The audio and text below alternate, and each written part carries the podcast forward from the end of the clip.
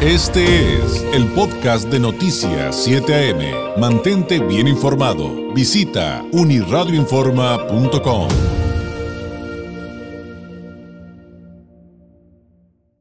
Me da muchísimo gusto tener la oportunidad de volver a saludar a través de la vía telefónica a la maestra María de Haas, especialista en seguridad, con estudios de posgrado en seguridad internacional, nacional e interior, candidata a doctor en administración pública. Maestra, ¿cómo está? Qué gusto saludarla. Buenos días. David, muchas gracias por invitarme. Un saludo al auditorio. Pues eh, como usted ya lo ha planteado, eh, maestra, en estas elecciones sí hay que hablar de seguridad, pero lamentablemente además de, de crímenes que son, que son vergonzosos, tenemos el otro extremo que, que, evidentemente no, no tiene siquiera el nivel de la gravedad del asesinato de un político, de un candidato, pero pero también es una realidad. Estamos en estos extremos en los que se dan estos crímenes, pero por el otro lado, pues candidatos que en lugar de hacer propuestas los vemos haciendo el ridículo. Perdón por la palabra, pero, pero pues creo que es algo que está sobre la mesa. Maestra, ¿de dónde partir el, el análisis de lo que hoy por hoy estamos viviendo en este proceso electoral, que además es enorme y tan importante para, para nuestro país? David, los perfiles de los candidatos de los partidos, tanto de toda la vida como los partidos jóvenes y los recién creados, demuestran que dichos partidos se formaron sin ideario y que los de toda la vida no han podido reconstruir su ideario. Al fin y al cabo, un partido es la defensa de los ideales, de los ideales de un grupo, de lo que se cree justo, de lo que se cree bueno, ¿no? Y esto, este ideario no se pudo eh, eh, reconstruir, fíjate, desde el 2000 que eh, ha habido una eh, transición democrática en México. Entonces llevamos 21 años en espera de que los partidos puedan eh, defender ideales en vez de defender intereses de, de grupo, de partido. Un partido que busque el bien general no pondría literalmente a un payaso como candidato.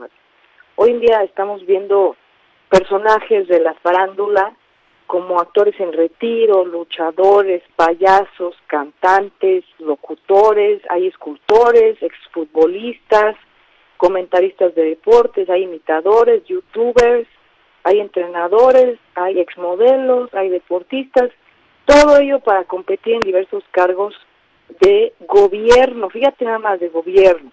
El gobierno, eh, el ejercicio de gobierno David, eh, requiere cierto expertise, al menos teórico. En la práctica eh, se adquiere con el cargo, es correcto, pero sí se requiere conocer eh, a fondo los órganos eh, de, de, los tres poderes de la Unión, los tres niveles de gobierno y ver en ese sentido cómo se puede utilizar la política como un medio para gobernar. La pregunta es, David, ¿qué pasó? ¿Esto nos lo merecemos los mexicanos? Yo, en una aproximación a ello que he estado pensando toda esta este periodo electoral, es de que los partidos ya conocen el negocio, David, ya, ya nos, ya nos echaron a la bolsa.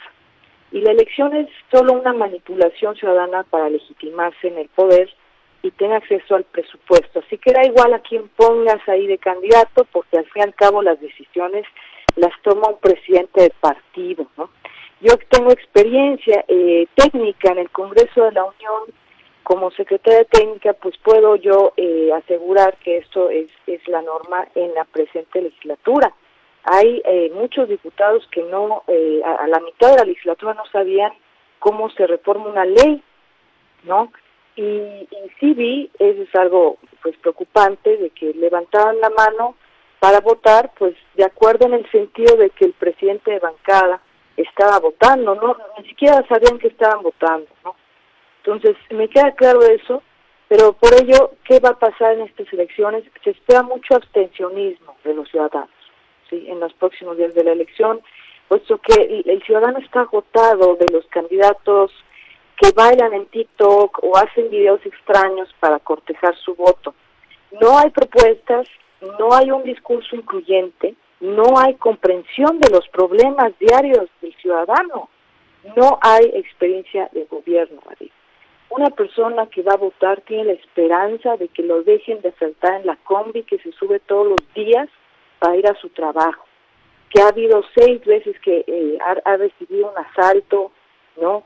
que, tiene miedo ¿no? De, perder su trabajo, quiere algún día acceder a una pensión, ¿no? Esas son las cosas que le debe preocupar a los candidatos. Y pues lamentablemente, la culpa es de todos, es de los partidos por proponerlos y es del electorado por votar por ellos. Así como hay ignorancia financiera en el sentido de que la gente no sabe cómo administrar sus finanzas, también existe la ignorancia electoral, el no saber elegir para votar, lo cual alimenta el surgimiento de perfiles decepcionantes como estos, nuestros actores y payasos que puede que ganen por la ignorancia electoral. Yo hice un experimento, David, te lo confieso, y se lo confieso al auditorio, me inscribí en un partido como candidata a diputada federal y el mismo partido desechó un perfil como el mío que ha llegado al máximo nivel de estudios, que domina eh, tres idiomas, que tiene experiencia técnica en el Congreso para poner a un comentarista deportivo. Entonces, de alguna forma puedo comprender este, este fenómeno que nos decepciona a todos y es el mismo partido el que eligió, digamos, el perfil porque creen que eh, una persona que tiene eh, una vida pública pues tiene más probabilidad de ser votado y eso es una falacia David es una falacia. Mira tal vez David eh, tenemos que aprender de lo que va a pasar de lo que va a pasar en esta elección. Hay varios aprendizajes para ver qué podemos hacer los ciudadanos como elecciones aprendidas sí em, pueden hacerse varios cambios. Hay propuestas desde hace mucho en la academia de reformar fíjate el artículo 82 constitucional, que habla de los requisitos para ser presidente, el artículo 55 constitucional, los requisitos para ser diputado, y el artículo 58 constitucional, que son los requisitos para ser senador. Debemos de añadir, David, un requisito de escolaridad mínima para postular, y que no sea licenciatura, que sea de maestría maestría incluso en gobierno, en, algo, ¿no? ¿Por qué? Porque necesitamos formar un servicio profesional de carrera también a política, ¿no? Ahora, ha habido muchas críticas sobre esta propuesta en el sentido de que se puede minar el principio de representatividad, es decir, una persona que, que nació con una falta de oportunidades, pues no, no pudiera alcanzar esos requisitos. Y te voy a decir que es una falacia también, porque, por ejemplo, de la comunidad Huichol yo he conocido doctores en antropología e historia. Entonces, no el, el, hecho, digamos, de, adquirir, de añadir un requisito a la Constitución de escolaridad, pues haría, digamos, obligaría a las comunidades, a los distritos, a elegir a la mejor persona que puedan encontrar, la persona más congruente, y es aquella que buscó el camino del progreso en el estudio. Así sería un incentivo para incluir a los más aptos. Otra propuesta es de que todo cargo político sea honorario, como sucedió en Roma varias veces, y que haya candados para que los candidatos y los partidos tengan acceso al presupuesto, y esos candados los abre el electorado o los cierra. Es decir, que a los ciudadanos no solo nos cortejan cada tres años, sino que cada rato para que tomen decisiones mayores los los ya candidatos electos en el cargo eh, y accedan al presupuesto necesitan también hacer un ejercicio democrático para consultarnos el uso del gasto o cómo vamos a invertir el dinero en el gasto. Entonces, hay que aprender muchas cosas. Y finalmente, David, a lo mejor hay que eh, hacer un poco de filosofía política, un esfuerzo de filosofía política y analizar si la democracia es el régimen idóneo de gobierno para México. Porque este país alcanzó épocas de esplendor cuando fuimos imperio y cuando se podían reelegir los presidentes. Yo no lo sé. La opinión de todos no importa tanto como nuestro ejemplo. ¿sí? Es congruente, por tanto, elegir personas que sean ejemplo para los demás en la comunidad, en el distrito, en el estado, en el país. Es necesario construir un nuevo modelo de política, David. Los ciudadanos necesitamos organizarnos, aprovecharnos las redes sociales y, compensar el, el, aumento del poder en los partidos políticos.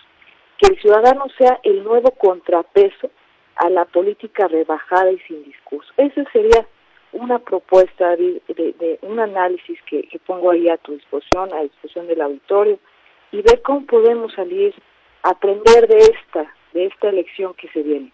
Sin duda, eh, lo que nos cuenta creo que es imposible decir que, que no nos identificamos, que no sentimos y compartimos esa frustración, maestra, cómo seguimos escuchando propuestas de candidatos eh, que nos hacen eh, entender de manera muy clara que ni siquiera conocen sus atribuciones, que no saben la diferencia entre los poderes, que no conocen sus limitaciones por irnos a lo más básico. Qué, qué frustración.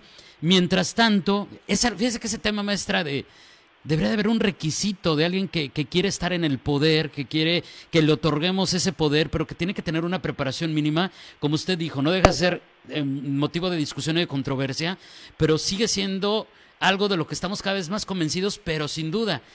Pero mientras tanto, luego de este análisis, que le agradezco enormemente, maestra, pues vamos a salir a las urnas a votar eh, de este domingo en ocho.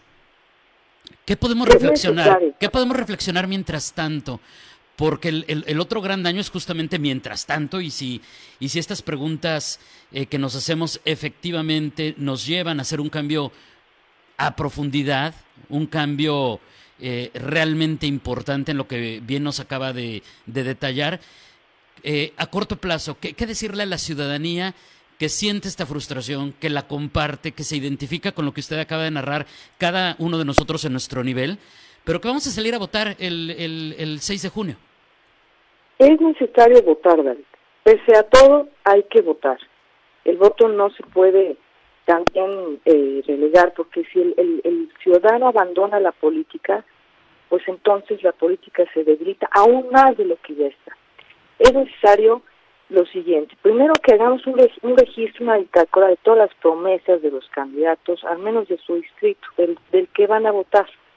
Y después ya en el ejercicio del gobierno, ¿sí? el mismo ciudadano se organice y se las exige.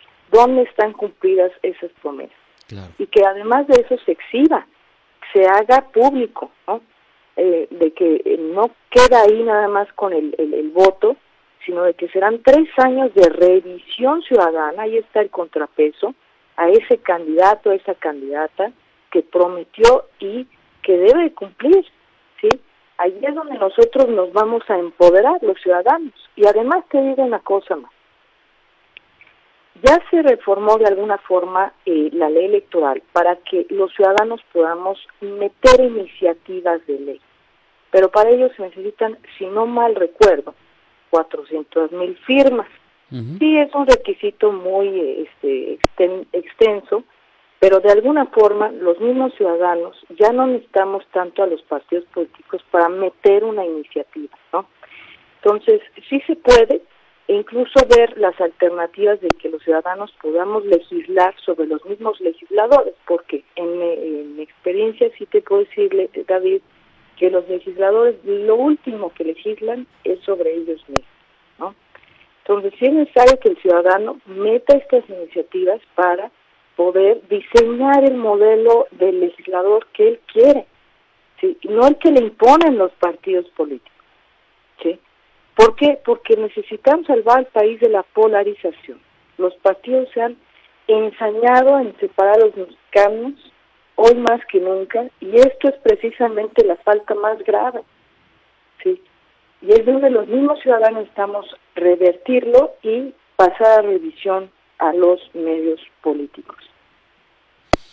Maestra, le agradezco enormemente. Sin duda nos deja un gran trabajo, eh, una gran tarea en materia de, de, reflexión y le mando un abrazo a la distancia. Le agradezco enormemente el tiempo que nos dedica. Muy buenos días.